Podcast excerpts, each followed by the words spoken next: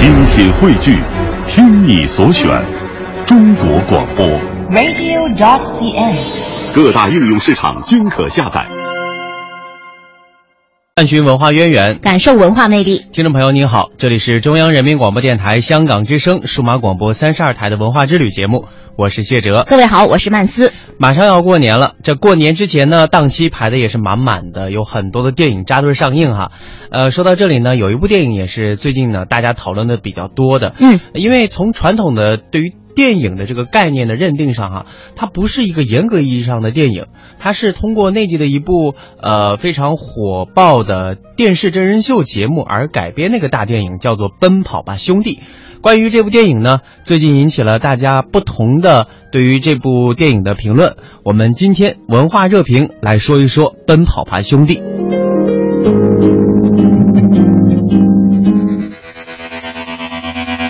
每件文化事件的发生都有背景和原因，每件已经发生的文化事件都有声音和见解。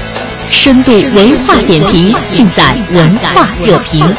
深度文化点评尽在文化热评。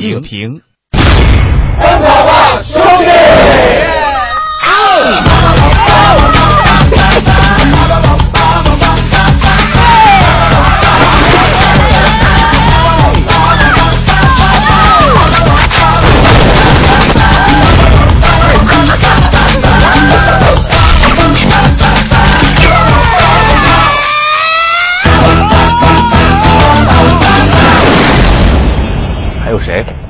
谁？今天我你猛，你能比枪狠吗？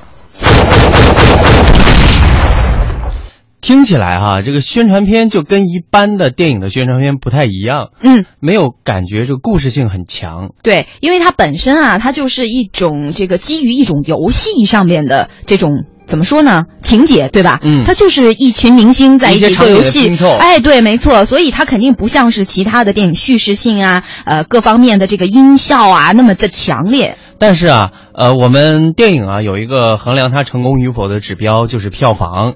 电影《奔跑吧兄弟》上映一周多的时间，这部脱胎于电视综艺节目的银幕大电影已经收揽了超过三亿的票房。但是与此同时，它在内地非常一个权威的呃评电影的一个网站叫豆瓣网满分十分的电影评分体系当中啊，它只有三分左右，所以他这个 离及格还差了很远、啊。是的，是的。那么这个《奔跑吧兄弟》这个大电影呢，我想去年的时候，呃，我看了这个《爸爸去哪儿》的这个大电影，我觉得他们可能会有异曲同工之妙吧。那这个最近一两年呢，随着《爸爸去哪儿》《奔跑吧兄弟》等电视真人秀节目的走红呢，确实有不少的综艺节目会趁热打铁，就把这种综艺真人秀搬上了电影的大荧幕。那相比传统电影呢，这些电影投入小，而且呢制作周期非常短。听说这部《奔跑吧兄弟》只有六天的拍摄和制作时间哈，嗯呃，有相当一部分呢虽然口碑不佳，就像这一部，它票房收入却是让不少的电影从业者难以望其项背了。在高票房的背后，是综艺节目延续人气、趁热打铁。制片方的生意算盘可以说是非常的精明啊。不过呢，这种小成本、快制作、跨界敛票房的现象，却在电影圈内受到质疑。最近，著名的导演冯小刚公开断言，综艺电影的火爆将导致没有制片人会继续愿意投资一部严肃的、付出了很大努力的电影，对中国电影的未来发展产生极其恶劣的影响。详细情况，我们来听中央台记者王宇、李思墨、苏玲的报道。日前，冯小刚在影视选秀类节目《我看你有戏》的录制现场，点评一位参赛选手的表现时，对综艺电影的火爆做了这样的批评。而最近老是一般五天或者六天才完成一部电影。在点评当中，冯小刚说到，最近总有五六天拍摄完成的电影能够获得超高的票房，这让他感觉非常奇怪，这会导致没有制片人会继续愿意投资一部严肃的、付出了很大努力的电影。所有制片人不想再去投资一部严肃的、说法在网络上广泛传播之后，引起了许多讨论。跑男电影版的制片人李亚平给中国之声发来了文字回应，他说：“大家都关注新事物是好事，作为制片人，我会听取所有批评和建设性意见，我也建议大家继续关注《跑男》的票房，以及研究观众心理。无论是故事片还是综艺改编，观众消费心理都有共通的部分，那些规律值得研究？最新数据显示，《爸爸二》势头也很好。等春节档过后，大家可以比对从贺岁档到春节档的几十部影片，研究票房和形态背后的规律性的东西，这对国产电影的发展是有意义的。浏览各方评论，许多影迷都支持冯小刚的观点，认为电影人应该更负责任；而另外一些人则是和李亚平说法类似，他们认为票房反映观众需求，存在即合理，票房就是电影命脉。编剧史航则坚定地站在冯小刚一边，他认为综艺电影虽然可以票房大卖，但实际上却是电影圈某些人一种竭泽而渔的短视行为。有很多人说呢，你冯小刚也拍过非常捞钱的片子。那我觉得冯小刚电影有我很喜欢的，像这个呃《一九四二》这样的，有我非常不喜欢的《私人定制》这样的。但是呢，拍不好的电影和不好好拍电影是两回事情。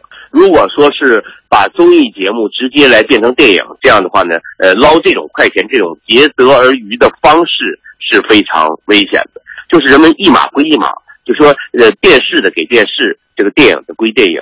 你要必要注重一个电影市场的呃正常的生态环境。当然，没有人要拦观众，我们拦的是创作者，看客是每个人自律的事情。但是你要在这直播跳楼，那你这个直播者的心态是可诛的。放眼海外，综艺节目更加红火发达的韩国和美国，确实都没有把综艺节目简单翻拍成电影的例子。对于中国综艺电影的票房火爆，有美国媒体认为，也许只有在中国，大量的电视观众愿意为这些节目的电影版买单。但是如果在美国市场，这些电影最终的结果就是贻笑大方。而中国之声特约韩国记者南黎明也介绍说，在韩国根本没有人会尝试拍摄类似的综艺电影。韩国影业制作人士，他们更知道韩国人的笑点和泪点，用韩国人比较熟悉的素材，上座率呢都创下了历史记录。因此说呢，用综艺节目拍成电影，那么按照目前韩国的情况来看呢，没有多大的意义。综艺节目如果把它放在电影院里，那和观众的生活距离就远了点了。很难刺激到影迷们去消费了。不过无论如何，综艺电影在中国的票房大卖，归根结底还是观众需求造就了这样不走寻常路的神话。然而在史航看来，虽然看客不应该被苛责，但行业规律和市场规律总会发挥作用。电影行业总会天然的去贴近观影者的需求。也许有一天，我们的影院里可能就不会再出现有深度、有思想的严肃电影。我喜欢电影，《黄金时代》呀，《一九四二》啊。一代宗师啊，归来呀，一步之遥啊，这些呢票房都一般，但是呢，这个综艺电影票房很好，这说明一个什么道理呢？说明电影观众是可以充分用脚来投票，用买票来表决的，这是第一点。那第二点来说呢，就是今天观众报复电影，明天电影报复观众，这就是市场规律。今天你觉得这个电影很沉闷？呃，你这个弄这大情怀弄的东西我不喜欢，OK，你可以不看，观众可以惩罚电影。你玩高深的我就不看，门槛高我就不看，OK，哪怕这门槛是你想象的门槛。今天观众报复电影，但明天呢就大家都去拍《奔跑兄弟》，你发现你进电影院跟回自己家看电视没什么区别的时候，那就是电影报复观众的时候了。希望那时候每一个观众都不要感到意外就可以了。